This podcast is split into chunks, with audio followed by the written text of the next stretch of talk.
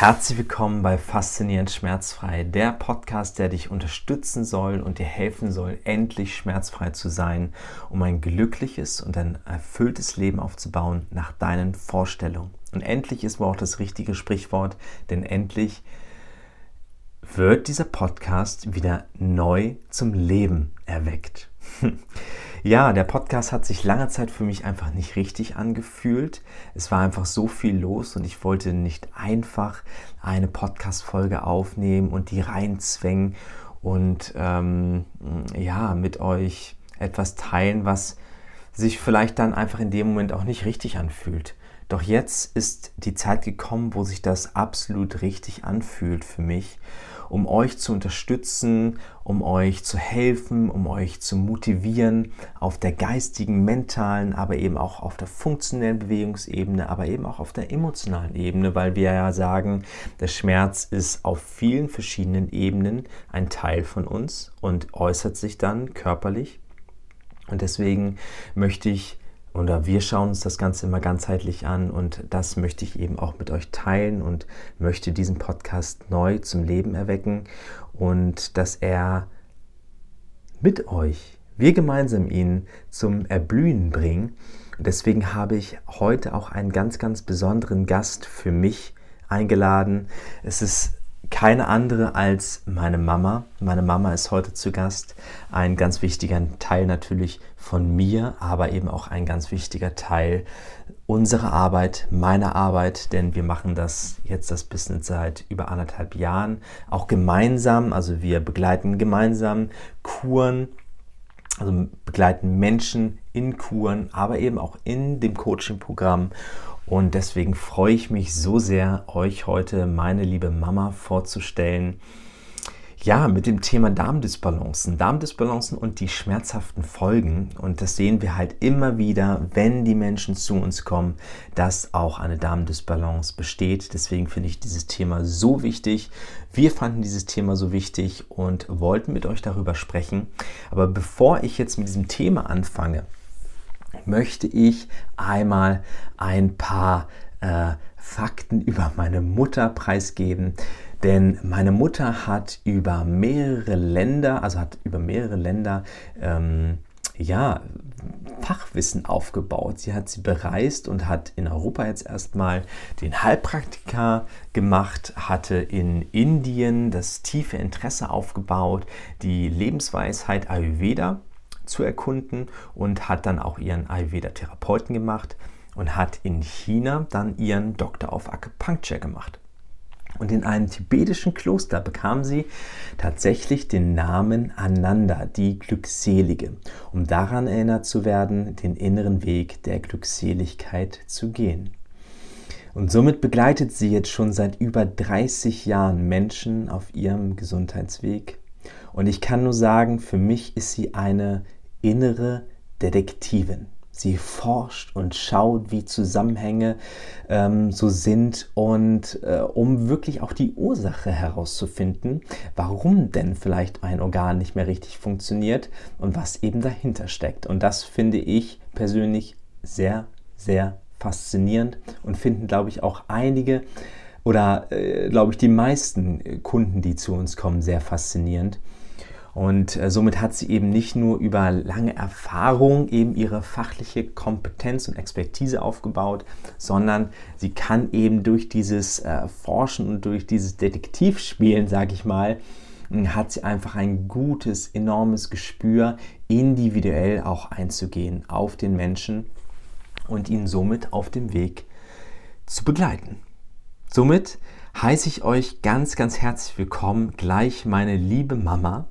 Und äh, wir sprechen eben über die Darmdysbalance und die schmerzhaften Folgen und ähm, werden darüber sprechen, wodurch die erstmal überhaupt entstehen, die, Dar die Darmdysbalance, was so typische Symptome sind und somit auch die Folgen und was ihr überhaupt dann tun könnt, dass diese Darmdysbalance wieder ausgeglichen werden kann. Ich wünsche euch jetzt wirklich ganz, ganz viel Spaß, ganz, ganz faszinierende Erkenntnisse beim Hören, Inspiration und ähm, ja, vielleicht auch direkt eine mentale Stütze, wenn ihr das Gefühl habt, ja, das könnte vielleicht irgendwas im Schiefstand sein, dass ihr etwas angeht, was euch vital macht, was euch unterstützt in allen Lebensbereichen, weil wenn ihr vital seid, wenn ihr gesund seid, dann wird sich das auch im Erfolg der Arbeit widerspiegeln, es wird sich mit euren Kindern widerspiegeln. Also das wird ähm, so viel Lebensbereiche, wenn nicht alle Lebensbereiche unterstützen. Und deswegen freue ich mich, mit euch dieses Thema anzugehen, freue ich mit, mich mit euch jetzt den Podcast neu zu, ähm, zum Blühen zu bringen und ja, somit ganz, ganz viel Spaß bei dieser Podcast-Folge. Liebe Mama, herzlich willkommen. Schön, dass du da bist beim Faszinierend Schmerzfrei Podcast. Und zuallererst die Frage, wodurch entsteht eigentlich aus deiner Sicht eine Darmdysbalance? Ja, erstmal Dankeschön für die Einladung. Unser erster Podcast, den wir zusammen machen und natürlich ein Thema, womit ich tagtäglich zu tun habe. Ja, wie entsteht das? Es gibt natürlich ganz verschiedene Ursachen. Es kann zum Beispiel sein, dass man sich schlecht ernährt. Was heißt schlecht ernähren? Dass man vielleicht nicht ballastreich genug sich ernährt, dass man Fastfood isst. Ja, das kommt ja in der heutigen Zeit mehr vor, als man denkt. Konserven öffnet, also nicht selbst kocht, nicht gesund kocht. All das kann schon eine Dysbalance im Darm hervorrufen. Oder eben auch Allergene. Allergene, die, wir merken es gar nicht, wir haben dann vielleicht mal einen Blähbauch oder wir fühlen uns nicht so energetisch, dass wir vielleicht etwas essen, wie zum Beispiel Gluten. Wir vertragen es nicht, aber können es nicht zuordnen. Oder Laktose, wir wissen es nicht, wir essen es. Und plötzlich merken wir nach dem Essen, ach, irgendwie ist doch mein Bauch nicht so rund und so vital, wie ich mir das eigentlich wünsche. Und wenn das natürlich über Jahre geht oder vielleicht gar nicht Jahre, sondern Monate, dann entsteht auch ein entzündlicher Darm. Und weiter könnten es auch Keime sein. Ja, es gibt Clostridien, die das hervorrufen. Man hat Blähung, man fühlt sich nicht wohl. Es kann aber auch ein Candida albicans sein. Ein Candida albicans ist ein Pilz, der sich eigentlich nur festsetzt, wenn unsere Darmflora nicht im Balance ist. Wir haben Pilze auf der Zunge, das ist noch nicht das Thema, sondern unser Immunsystem, nämlich die Makrophagen, erkennen dann irgendwann nicht mehr die Pilze als Feinde.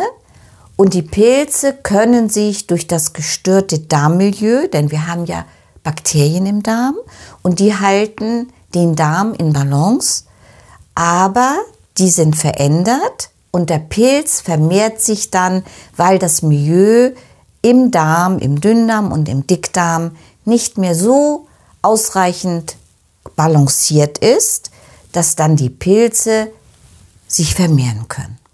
Das kann entstehen durch viel Antibiotika.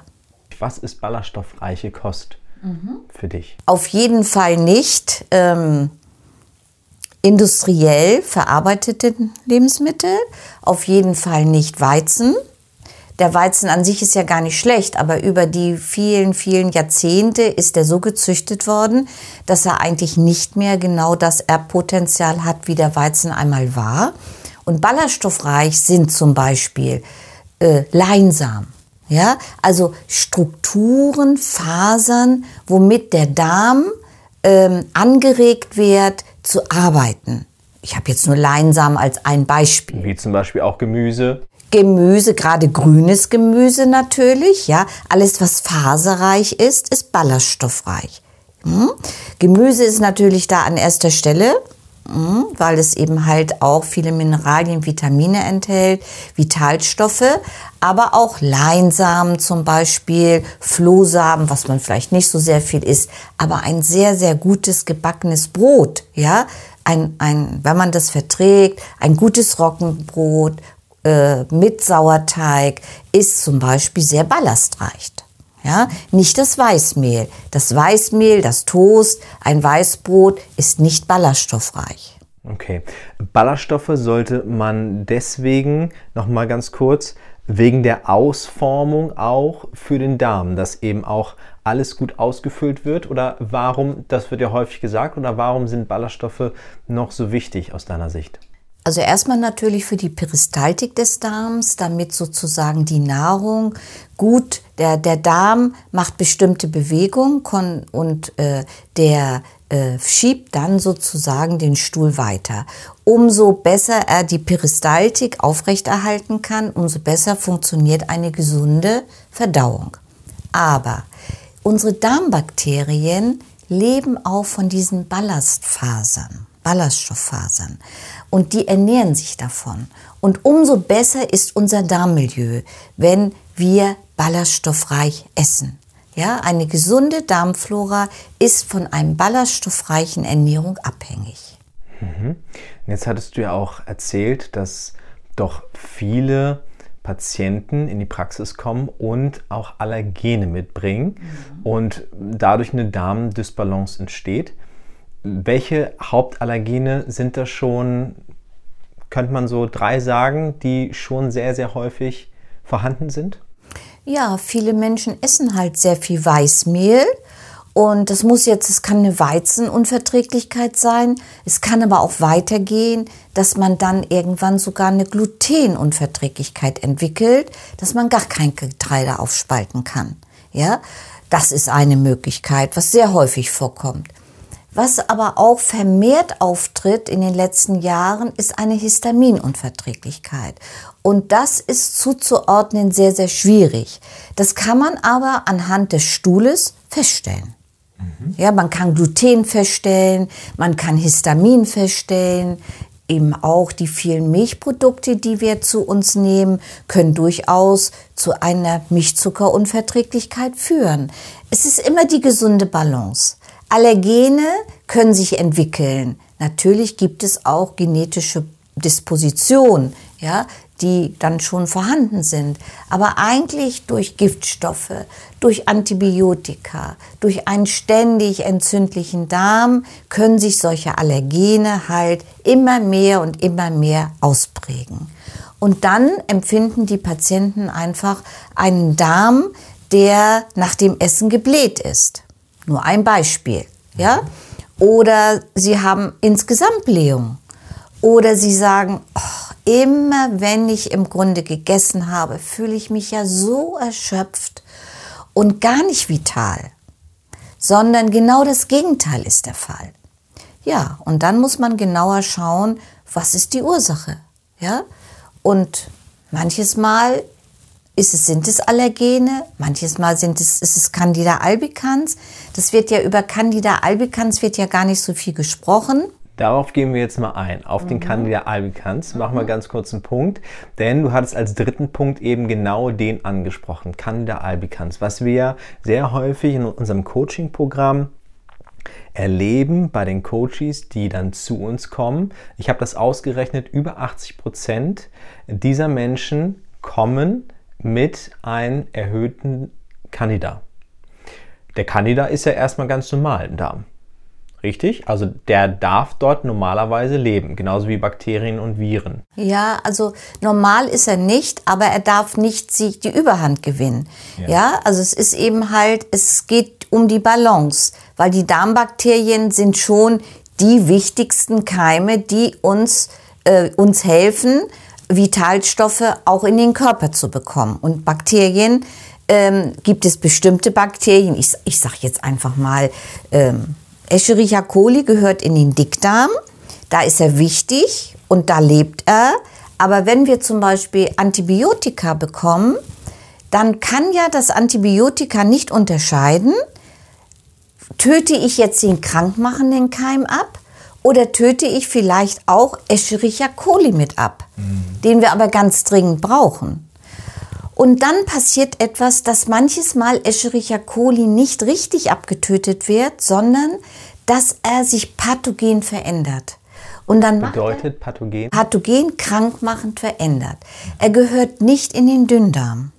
Aber er wandert dann durch diese Veränderung in den Dünndarm und macht dort auch schon wieder ein anderes Milieu und schädigt auch die Darmwände. Und dann kann natürlich auch darüber wieder eine hämatogene Streuung entstehen. So, Escherichia coli im Dickdarm wunderbar, im Dünndarm nein, dort macht er Entzündung. So, und nun haben wir schon ein Milieu, das verändert ist. Und nun haben wir das Antibiotika, was ja erstmal eine Krankheit, die wir haben, unterstützen oder die Keime abtöten soll, uns wieder gesund machen. Aber niemand denkt daran, dass dann auch die guten Bakterien abgetötet wurden. Oder eben halt ähm, verändert wurden.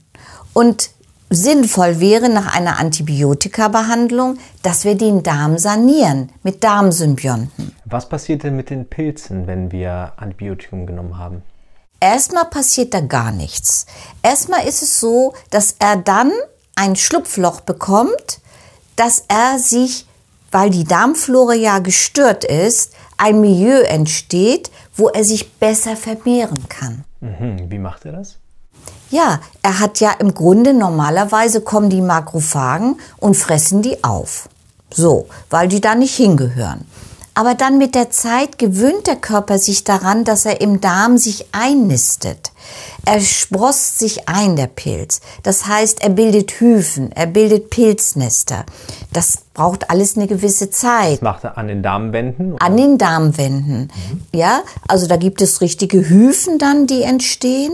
Und das macht er an den Darmwänden. Und wenn man erstmal sich festgesetzt hat, ist zu verstehen, dass er nicht so leicht dann wieder sich lösen lässt und er ernährt sich überwiegend um, über Einfachzucker, über Einfachgetreide, also Weißmehl und auch von Hefe. Und wenn wir diese Nahrung natürlich überwiegend zu uns nehmen, einfache Kohlenhydrate, dann freut er sich und kann sich vermehren. Ich sage dann immer, die feiern dann richtig Party, ne? Ja, genau, die freuen sich.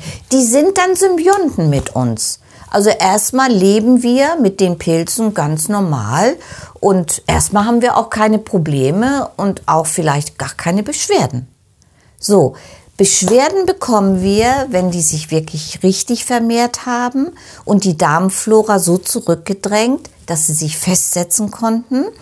Und dann produzieren sie Mykotoxine. Myko ist Pilz, Toxine sind Gifte. Mhm. Und diese Gifte kommen dann tagtäglich in den Körper. Und dann haben wir vielleicht unterschiedliche Schwachstellen. Eine Schwachstelle kann der Darm sein, ja, wo, wo dann diese Mykotoxine auch wirken und die Darmflora dann die Darmwand entzündlich machen. Mhm. Oder auf die Leber geht. Mhm. Lass uns noch mal kurz zurück switchen. Du hattest gesagt, Antibiotikum tötet die Bakterien ab, ja auch die guten Bakterien. Doch was passiert dann mit den Pilzen? Also die Pilze, die äh, gehen dann einfach in die Darmwände rein oder die werden einfach gar nicht abgetötet? Die werden, nein, vom Antibiotikum wird kein Pilz abgetötet. Das heißt, die haben wirklich freie Bahn. Wenn wir dann einen Pilz haben, haben die freie Bahn. Genau. Und vermehren sich dann auch wunderbar wenn wir dann nicht ballaststoffreich essen, wenn wir dann nicht viel gutes Gemüse essen, sondern eben halt die Einfachzucker und die Einfachkohlenhydrate. Weil die Ballaststoffe, wie die sich eben so schön ausformen, die könnten letztendlich das Ganze dann auch noch besser rausbringen besser in Balance bringen, weil ja die guten Bakterien sich auch davon ernähren und es brauchen. Aber wenn wir uns dann nicht so ernähren, dann freut sich der Pilz. Und dann vermehrt er sich unkontrolliert. Okay. Jetzt bist du schon ein bisschen eingegangen, hast gesagt, okay, das könnte auf die Leber gehen, das könnte also auf andere Organe gehen. Lass mhm. uns noch mal ganz kurz dort erstmal bleiben. Dass, ähm, was sind denn erstmal so typische Symptome, wo du sagst, ja, ähm, das passiert schon häufig bei den Leuten, dass sie das vielleicht gar nicht mehr so als äh, krank sehen, weil es irgendwie normal geworden ist ja, dass sie zu dir kommen und sagen, oh ja, das, das habe ich jetzt schon zehn Jahre, ich dachte, das wäre halt normal. Mhm. Ne? Es sind ja manchmal so ganz, ganz schleichende Prozesse, die da passieren. Was sind da so typische Symptome, die bei dem Pilz, wenn der sich wirklich vermehrt und dort immer mehr Party feiert, was sind da so typische, typische Symptome, die auftreten können? Naja, diese Mykotoxine gelangen dann in entsprechende Organe. Ich sage immer, häufig setzen sie sich dort fest oder schwächen sich, wo vielleicht aber auch schon Schwachstellen vorhanden sind. Also die Leber ist natürlich ein wichtiges Entgiftungsorgan, macht keine Schmerzen, wird aber von diesem Mykotoxin enorm gefordert, weil ja die Leber diese Gifte auch abbauen soll. So, und dann haben wir plötzlich im Blut Werte, erhöhte, schlechte Werte, Hinweise auf Leber. Aber man kommt nicht unbedingt darauf, dass es Mykotoxine sind. Wie kommen denn diese Toxine überhaupt in den Blutkreislauf? Über den Darm. Denn der Darm entwickelt irgendwann eine, ähm, eine durchlässige Darmschleimhaut. Normalerweise ist das verschlossen, ja, nur die guten Sachen, die wir brauchen für unseren Körper, werden dort resorbiert, ja, das Austauschgewebe des Darmes ist nicht für Mykotoxine normalerweise durchlässig. Aber wenn die Darmschleimhaut oft entzündlich ist, dann können auch solche Mykotoxine in das System Körper gelangen. Merkt man das schon irgendwie, dass das äh, vielleicht Anfang, häufig entzündet Am Anfang nicht, aber was so, wenn man eine sehr, sehr starke Pilzbelastung hat, ist eigentlich ein Symptom, dass man Heißhunger auf Süßigkeiten hat. Mhm. Ja, weil man ja, der lockt und der will sich ernähren und der möchte leben und deshalb ist manchmal so wie Heißhungerattacken, jetzt möchte ich was Süßes essen oder jetzt möchte ich einfache Kohlenhydrate essen. Oder wir äh, vermehrt entstehen Blähungen. Das ist so ein ganz typisches Zeichen, dass die Menschen dann sagen, Menschenskinder, mein Magen-Darm-Trakt ist immer gebläht. Wie kann das denn bloß sein? Ja? Ein Hinweis. Es kann aber auch, wenn es dann ein bisschen länger dauert, kann aber auch, können Mykotoxine tatsächlich zur Erschöpfung führen. Ja, also sie können sogar das Nervensystem belasten. Erleben wir schon häufig, dass die Leute ja. auch sehr, sehr, sehr, sehr erschöpft sind. Ja. Dadurch. Dass sie ihre Vitalität verlieren. Mhm. Dass sie sagen, Menschenskinder, es kann doch gar nicht sein. Ähm, ich mache Sport, ich ernähre mich einigermaßen, vielleicht nicht immer 100 Prozent, aber einigermaßen. Und trotzdem fühle ich mich oft erschöpft und bin nicht mehr in meiner Kraft. Ja? Und das ist auch ein typisches Zeichen. Oder Schlafstörungen können auch ein typisches Zeichen sein. Ja, also man ist nicht mehr so belastbar, wie man das vielleicht aus vielen Jahren davor gekannt hat. So, und wenn man dann, was macht man dann? Ne?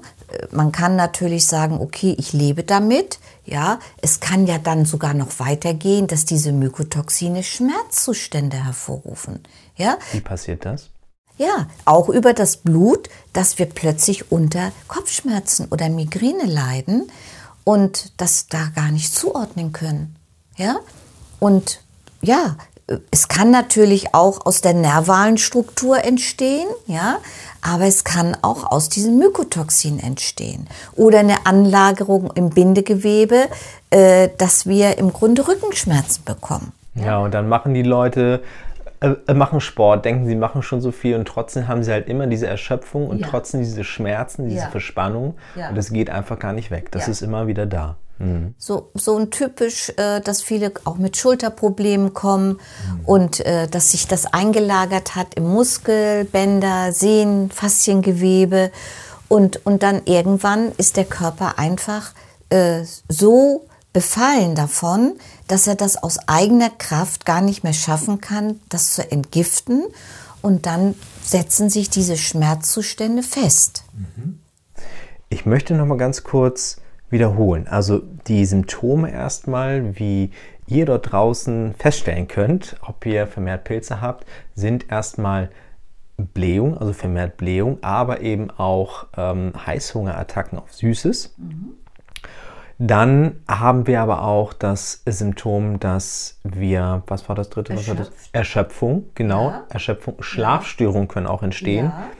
Hm, Schmerzzustände. Das sind ja auch erstmal sehr allgemeine Dinge, die können natürlich auch bei anderen Dingen passieren. Ja. Was ich aber auch häufig immer wieder gesehen habe und bei mir selber festgestellt habe, als ich als Kind diesen Pilz hatte, ich hatte einen starken Pilzbefall durch eine OP und dort habe ich ja richtig an der Haut kreisende, Kreisrunde, kreisrunde ähm, Zeichen gesehen, Haut. rote. Ne? Hautexeme. Genau, Hautextreme. Ja. Das ist ja richtig schuppenartig. Ja, genau. Genau. Ja. Vielleicht erzählst du darüber noch mal etwas. Naja, also das haben wir nicht gleich am Anfang. Ja, Äh, das schleicht sich erst ein, wenn im Grunde Entgiftungsorgane einfach überfordert sind. Also sprich, der Darm bringt nicht mehr genug äh, Giftstoffe raus, die Leber kann das nicht mehr so gut alles äh, entgiften, die Niere, ein ganz wichtiges auch Entgiftungsorgan und die Lymphe. Die Lymphe, die ja auch für den Abtransport von Giftstoffen zuständig sind. Ja, und dann irgendwann unser größtes Entgiftungsorgan ist unsere Haut. Und über die Haut versucht dann der Körper im Grunde auch Giftstoffe loszuwerden. Das größte Entgiftungsorgan wird dann zur Hilfe genommen. Und dann plötzlich entstehen so kreisrunde Hautexeme, ja, häufig auch in der, in der Lymphregion, also zum Beispiel in den Achselhöhlen ganz häufig, ja, oder eben halt in den Ellenbeugen oder in den Kniebeugen. Manchmal sogar am ganzen Körper, aber dann ist es natürlich schon ein bisschen fortgeschrittener. Und besonders dann, wenn wir vielleicht sogar noch eine Disposition zur Allergie haben, zu bestimmten Allergenen, und dann kommt das Mykotoxin dazu und dann zeigt es sich an der Haut und es kann mit Juckreiz einhergehen, es kann mit Entzündung einhergehen. Und dann ist es natürlich aber schon alles ein bisschen fortgeschrittener. Also das kommt nicht gleich am Anfang. Erleben wir ja trotzdem auch des Öfteren, dass es Ja. auch an der Haut zu sehen ist. absolut. Ja. Okay. Aus deiner Sicht, wie kann man jetzt feststellen, dass es auch wirklich Pilze sind? Ja, also der einfachste Weg ist natürlich, dass man eine Stuhluntersuchung macht, weil man es dann schwarz auf weiß hat. Ja, also häufig wird ja im Grunde auch in der Schulmedizin gesagt, ähm, ja, wir, Pilz, wir haben alle Pilze im Darm, damit leben wir, das ist überhaupt kein Thema, da müssen wir nichts machen. Ja? Ähm, aber wenn wir es dann schwarz auf weiß im Labor haben untersuchen lassen, da gibt es Möglichkeiten, dann hat man sie und dann kann man das auch zeigen anhand des Ergebnisses. Aber man kann es auch über Bioresonanz feststellen durch Testverfahren, man kann es auch kinosologisch über Testverfahren feststellen. Also es gibt Möglichkeiten, das herauszufinden. Das machen wir, das machst du so vor allen Dingen. Genau. Bioresonanz. Ja. Ja. Ähm, erzähl ganz kurz, weil das wissen wahrscheinlich auch die meisten nicht. Was ist Bioresonanz? Bioresonanz ist ein Testverfahren. Äh, man kann Bioresonanz-Therapeut sein und nur mit den Schwingungen arbeiten. Es kommt aus der Quantenphysik und hat aber gar kein Testgerät. Es gibt zwei Möglichkeiten. Anhand der Elektroakupunkturtestung, das sind die Endpunkte und Anfangspunkte der Meridiane. Meridiane sind Energiebahnen. Ja, das kommt aus der Akupunktur. Und das ist ja da Jahrtausende alt. Also die Akupunktur hat diese Meridiane aufgezeigt, wo sie im Körper verlaufen. Und da gibt es auch durchaus ein Dünndarmmeridian und ein Dickdarmmeridian. Das hört sich jetzt vielleicht ein bisschen fremd an, aber das sind Energiebahnen im Körper. Und ich teste dann elektroakupunkturmäßig an den Anfangs- und Endpunkten. Und dann gibt es halt ganz bestimmte Frequenzbereiche, die okay sind oder die sich schon krank zeigen. Und dann kann ich im Grunde an, ich sage jetzt mal, Dünndarm und Dickdarm sind natürlich die Punkte, wo der Pilz überwiegend sich festsetzt. Dann kann ich testen, wie ist dieser Energiepunkt. Ja, 50 ist bei mir normal und dann zeigt sich 20 am Energiepunkt. Und dann kann ich sagen, hm, ist das immer so oder ist das jetzt eine Ausnahmesituation? Reguliert sich der Körper von alleine? Und wenn es dann öfter ist und auch noch die Symptome, die mir geschildert werden, dazu passen, dann sage ich, ich gucke jetzt mal nach Escherichia coli, ich gucke jetzt mal nach der gesunden Darmflora, ich gucke jetzt mal nach Candida albicans. So. Und wenn dann dieser Wert, der jetzt 20 ist, dann beim Testen sogar noch, ja, beim Testverfahren noch weiter runterzieht, dann ist das ein Hinweis, dass der Körper energetisch von einem Candida albicans gestört wird und energetisch auch Einfluss genommen wird und die Vitalität dadurch geraubt wird. Mhm. So. Und jetzt könnte man sagen, okay, ich sage jetzt, da ist ein Candida albicans, wie gehen wir denn da vor, was machen wir denn da für eine Therapie? Oder ich sage, wir schicken das jetzt ins Labor, dann haben wir schwarz auf weiß. Mhm. Und äh, also ganz häufig bestätigt sich ja das äh, Labor, also die, ähm, auch die Blutwerte oder der Stuhlgang sehr mit den Dingen, die du auch bei der Bioresonanz festgestellt hast. Genau. Ich gehe einmal durch den ganzen Körper. Alle Organe haben entsprechende Testpunkte und ich kann dann den Bezug herstellen zur Niere, zur Leber, zur Galle, Dünndarm, Dickdarm, Nervenpunkt. Also das zeigt sich Herz, ja, das zeigt sich im Grunde auf dieser Testebene bestätigt sich das meistens. Ganz normal beim Arzt wäre es wahrscheinlich Stuhlgang einschicken und wenn, wenn man beim Heilpraktiker ist, dann Bioresonanz auch gerne. Bioresonanz oder auch einschicken. Also es gibt durchaus Situationen, wo ich beides mache. Besonders wenn ich dann auch die Allergene kann ich auch alle austesten, kann ich auch gleich sagen, das sind die Allergene, ja. Nach Möglichkeit jetzt mal weniger essen oder gar nicht mehr essen und gucken, ob dann die Symptome besser werden. Aber auch das kann man im Stuhl nachweisen. Also man kann eine Glutenunverträglichkeit im Stuhl nachweisen. Man kann eine Histaminunverträglichkeit im Stuhl nachweisen. Man kann eine Milchzuckerunverträglichkeit im Stuhl nachweisen. Und dann mache ich natürlich immer gerne, dass ich dann auch sage, wir schauen mal, gibt es ein Entzündungszeichen? Und das Entzündungszeichen sollte im Darm nicht vorhanden sein.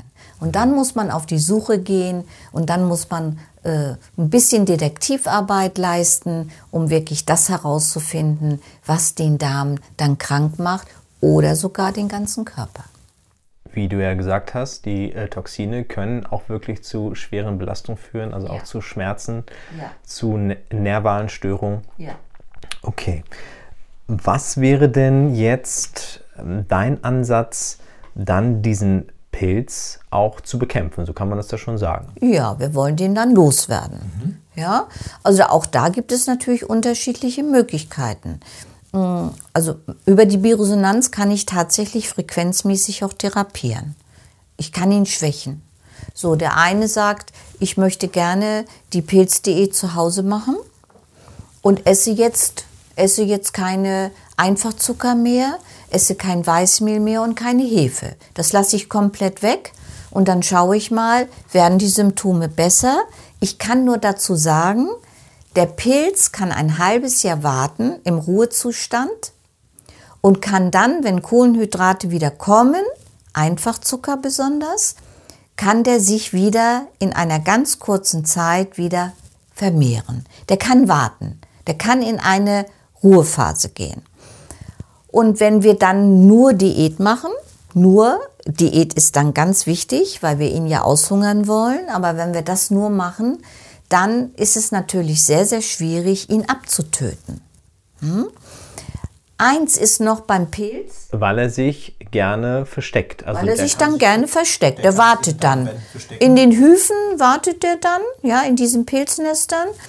Und dann sagt er, ja, mach mal, aber so leicht, ich bin hier ein Parasit und ich möchte gerne in deinem Darm weiterleben. Klar, der fühlt sich da wohl. Der fühlt sich da wohl, mhm. ja. Und dann möchte ich dann schon, dass man dann auch entsprechende Medikamente ein. Was wir ja schon häufig auch erleben, wenn Leute einfach sagen, ja, sie wollen sich jetzt etwas Gutes tun, sie verzichten jetzt auf Zucker, sie wollen vielleicht gar nicht im Darm etwas Gutes tun, sondern sie wollen vielleicht abnehmen, sie haben irgendwie, genau. ne? So, und dann ähm, ja, verzichten sie auf Zucker und auf einmal essen sie es wieder und dann haben sie auf einmal Blähungen, Attacken und ihnen geht es überhaupt nicht gut mhm. und dann schlägt meist der Pilz zu. Genau. Das erlebt man natürlich auch, wenn die Leute es nicht ernst nehmen oder es gar nicht wissen, mhm. ja, also genau. übergewichtig sind und dann auf eigene, äh, also ihre eigenen Möglichkeiten, die sie kennen, einfach versuchen abzunehmen, mhm. ja, und dann eben halt das Weißmehl weglassen, den Einfachzucker weglassen und auch abnehmen, ja, weil das sind unsere Dickmacher, aber damit haben wir ja nicht den Pilz beseitigt. Deswegen empfehlst du ja auch, eine Diät absolut wichtig, um den Pilz zu bekämpfen, zu schwächen. schwächen. Hm. Aber um ihn wirklich loszuwerden, müssen wir noch etwas anderes tun. Ja, also man könnte natürlich auch eine Hydrokolon machen. Das ist eine Darmspülung. Ja, da wird Wasser in den Darm gegeben oder auch mal äh, ganz bestimmte Medikamente reingegeben oder auch Öle über dieses Wasser und dann spült man sozusagen ein Stück des Dickdarms sauber. Auch da ist es jetzt wieder ganzheitlich gedacht, wie bei dem Meridian, dass man sagt, die Meridiane haben äh, Entsprechungspunkte zu den Organen wie Dickdarm und Dünndarm. Bei der Hydrokolon können wir nur im Dickdarm spülen, weil wir haben eine bauhinische Klappe, da kommen wir nicht weiter. In den Dünndarm können wir gar nicht. Aber in der Naturheilkunde sagt man, das ist genauso wie bei den Fußreflexonen oder Handreflexonen ähm, bestimmte äh, Bestimmungspunkte im Darm gibt. Also wenn ich jetzt anfange, im Darm mit Wasser oder mit Medikamenten zu spülen, spüle ich und reinige ich auch schon bestimmte Organe. Also wir fangen immer unten an mit äh, Geschlechtsorgane oder mit der Lunge, ja. Also die Bereiche Darm und Lunge gehören ja in der TCM ganz eng zueinander. Und mit der Hydrokolon kommen wir dann Schritt für Schritt immer ein Stückchen weiter und reinigen die Bereiche und haben dann auch die entsprechenden Zustimmungspunkte zu den Organen. Und dann passiert das schon manches Mal, dass sich dann Hyphen lösen. Das kann ich sehen, ja. Dann werden diese Hyphen rausgespült, die sind dann so orange glipperig, müssen wir im Detail nicht eingehen. Und das ist dann schon beeindruckend, wenn man das sieht und äh, wenn sich die lösen und dann vielleicht auch noch mal bei Stuhlgang äh, auf der Toilette lösen. Hat man ja so kennt man ja nicht und weiß man ja nicht. Hydrokolon ist ja schon ein, ein Mittel, was ähm, du in der Kur verwendest, aber eben auch, wenn es Leuten mit dem Darm wirklich nicht gut geht, Genau. bevor sie überhaupt eine Darmspülung haben. Also nicht jeder muss eine Darmspülung bekommen. Nein. Aber was empfehlen wir dann? Ja, dann ist ganz wichtig eine sechswöchige Pilzdiät ähm, ohne Einfachzucker, ohne Weißmehl, ohne Hefe. Und dann kann der Patient entscheiden, ob er den Pilz homöopathisch bearbeiten möchte, zum Beispiel mit Candida albicans äh, globulis, das ist homöopathisch gedacht. Oder man kann sagen, okay, ich verwende jetzt ein, ich möchte keine äh, Chemie, ich möchte nicht draufschießen, obwohl das Nystatin auch pflanzlich ist, ja. Aber das Nystatin ist eigentlich das einzige Mittel, was relativ schnell die Pilze abtötet, ja. Und ähm, dann nimmt man auch die Zunge mit, weil ganz häufig auch ein weißer Belag auf der Zunge ist. Das ist auch manches Mal ein Hinweis.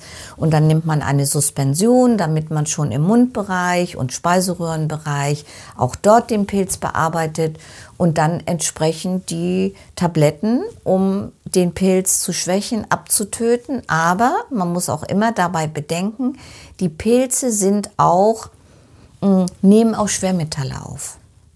Ja? Und das ist ja erstmal für den Körper sehr positiv, dass die gebunden werden. Aber wenn wir natürlich daran arbeiten und wir den Pilz abtöten, dann werden diese Schwermetalle frei. Okay. Und dann kann das schon wieder eine Belastung für den Körper sein. Also noch ein Grund, um es wirklich nochmal detailliert abzuchecken, nicht einfach eine Diät zu machen, wenn man mal Blähung hat, wenn man sich geschwächt fühlt und so weiter, sondern das sollte man alles einmal durchtesten lassen, ob man wirklich einen Pilz hat, weil wenn man die einfach so schwächt, dann können tatsächlich Schwermetalle auch Frei Giftstoffe frei werden. Ja, und deswegen nimmt man immer etwas dazu, was diese Schwermetalle dann auch auffängt und die Giftstoffe auffängt und raustransportiert. Die da wären? Das ist ganz, das ist ganz unterschiedlich. Man kann ein homöopathisches äh, Medikament nehmen, ähm, man kann Algen nehmen, ja, man, man kann Kohle nehmen, man kann Lufs Heilerde nehmen. Das ist auch immer ein bisschen von den Beschwerden abhängig. Ja, das ist jetzt nicht prinzipiell, so ist die Fahrtrichtung, so machen wir das, ja Individuell. ist sehr individuell, auch von den Beschwerden abhängig, weil wir ja vielleicht auch äh, die Entgiftungsorgane erstmal unterstützen müssen, bevor wir loslegen. Mhm. Ja, also das ist schon eben halt von dem Grad, dem Schweregrad des Befalls abhängig kein Weizen, man darf keinen Einfachzucker, also die ganzen einfachen Kohlenhydrate weglassen. Ja. Ähm, doch da gibt es ja eine Sache, die erstmal ähm, sich vielleicht für den einen oder anderen komisch anhört. Man darf auch ähm, nicht vermehrt Obst essen. Nein, weil Obst ist ja Fruchtzucker. Ja? Mhm. Und wenn wir süßes Obst essen, dann ernähren wir den Pilz auch. Ja, wir dürfen durchaus einen Boskop, einen sauren Apfel, weil der ist sauer. Hm? Aber wir dürfen da keine Mengen von essen. Also wenn wir Mengen davon essen, dann haben wir so viel Fruchtzucker, dass der Pilz sagt, ja, ihr könnt da machen, was ihr wollt, aber ich kann trotzdem am Leben bleiben. Ja? Oder wir freuen uns über die Zeit, wenn die jetzt die wunderbaren Weintrauben es gibt, ja, die so schön süß sind. Ja, für den Pilz nicht geeignet. Also alles Obst, was sehr süß ist, ist in der Zeit verboten. Aber es ist ja nur eine gewisse Zeit.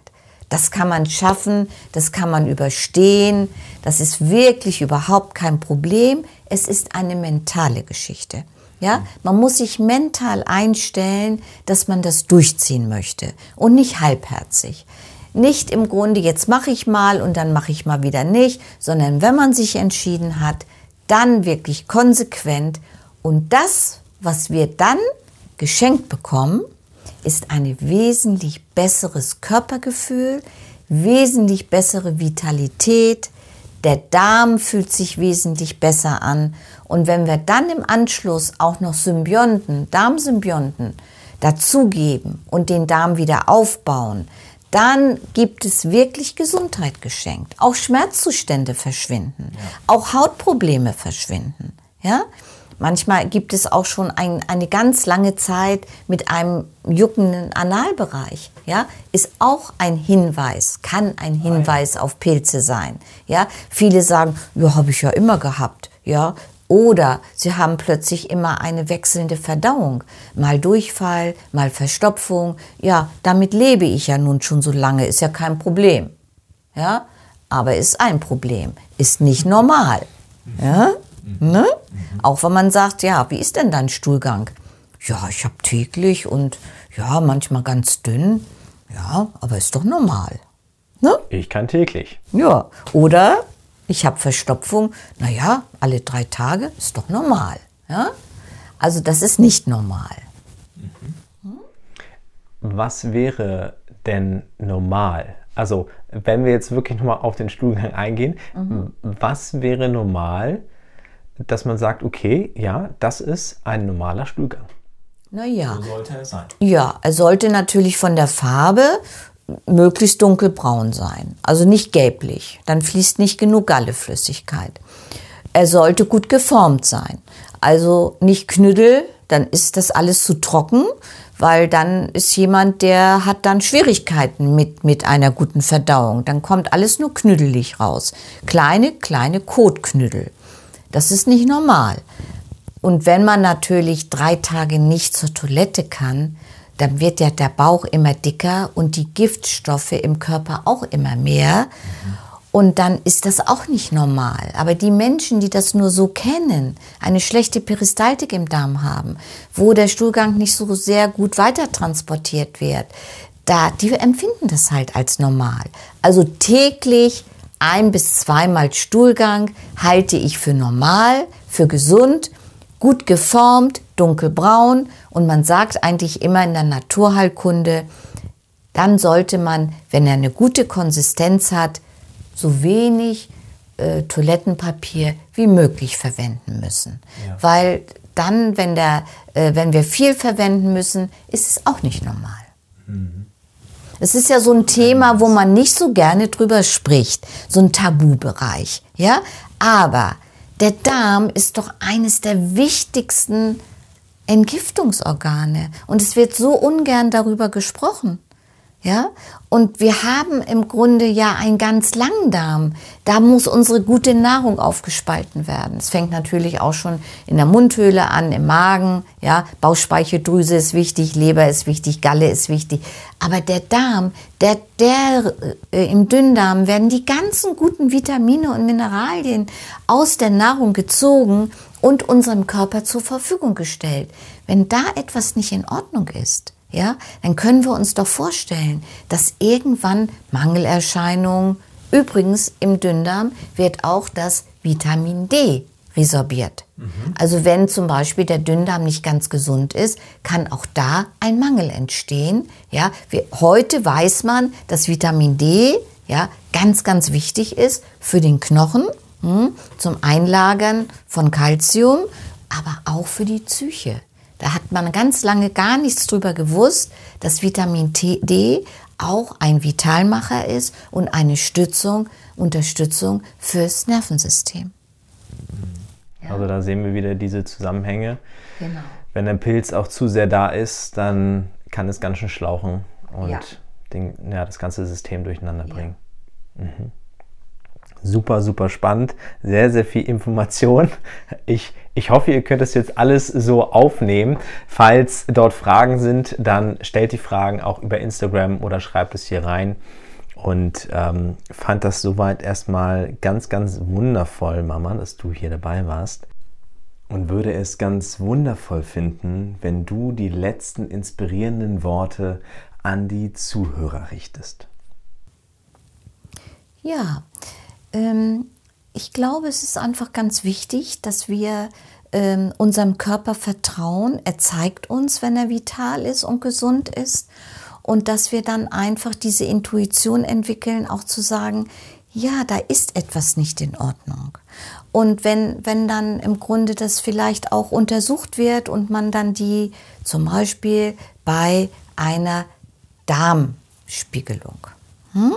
Ab einem bestimmten Alter sollte man ja zur Darmspiegelung gehen. Und dann wird gesagt, es ist alles in Ordnung, du bist gesund. Es geht ja eigentlich da mehr um Kanzerogenität, um eben eine Krebsvorsorge, aber eigentlich nicht darum, dass wir vielleicht eine nicht richtig besiedelte Darmflora haben. Ja? Und wenn wir aber spüren, dass wir Blähung haben, uns nicht mehr so vital fühlen oder vielleicht wirklich unter Schmerzzuständen leiden, dann sich nicht einfach nur, das ist nun mal so, damit muss man leben, dass du hast ja so viel Stress, das ist psychogen. Hat ja jeder Zweite. Ja, genau, das hat ja fast jeder Zweite. Nein, hört auf eurem Körper. Und ich garantiere euch, es ist zu schaffen. Es hört sich vielleicht jetzt erstmal so an, oh Gott, meine Schokolade, oh meine Süßigkeiten, oh meine Kekse, oh mein Kuchen, das schaffe ich alles nicht. Doch, es kann jeder schaffen und es ist so, wenn man sich auf den Weg begibt und es mental sich entscheidet, dann ist es zu schaffen und ihr werdet im Grunde belohnt mit einer besseren Vitalität, mit einer besseren Gesundheit und natürlich im schönsten Falle mit Gesundheit. Wunderbar. Ich danke dir für dieses schöne Gespräch. Ich hoffe, euch hat es auch sehr schön gefallen. Habt gute Impulse mitbekommen. Danke dir, liebe Mama, dass du hier mit dabei warst. Gerne, gerne. Auf, Danke für die Einladung. Auf ein nächstes Mal. Ja, ein anderes Thema, hoffentlich.